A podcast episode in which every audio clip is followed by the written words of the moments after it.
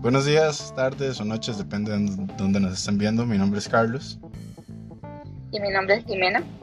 El día de hoy vamos a hablar sobre la concentración de las disoluciones.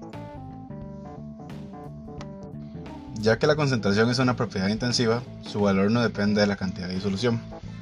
También la concentración de una disolución se define como la cantidad de soluto presente en una cantidad dada de disolvente o disolución.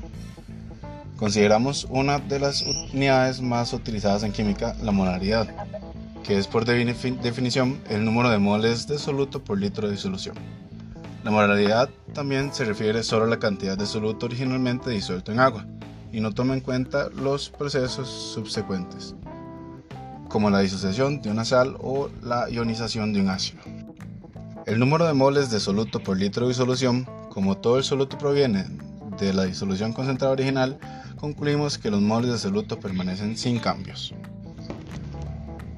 Eh, ¿Me puedes explicar qué es la disolución de disoluciones? Eh, sí, la dilución de disoluciones significa, bueno, básicamente es el procedimiento que se sigue para preparar una disolución menos concentrada a partir de una más concentrada.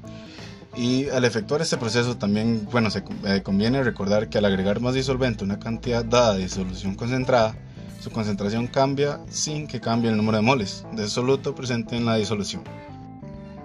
Y Jimena, ¿también nos podrías comentar sobre el análisis gravimétrico? Claro, generalmente este procedimiento se aplica en compuestos iónicos. ¿Qué es? Es una técnica analítica que se basa en medición de la masa. Esta técnica es muy extensa porque la masa de la muestra se puede medir con bastante exactitud. Y por último, Jimena, ¿no nos podrías comentar sobre las valoraciones ácido-base?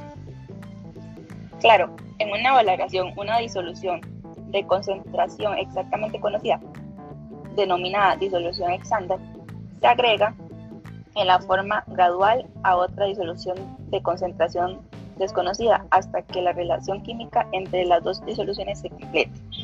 Muchas gracias.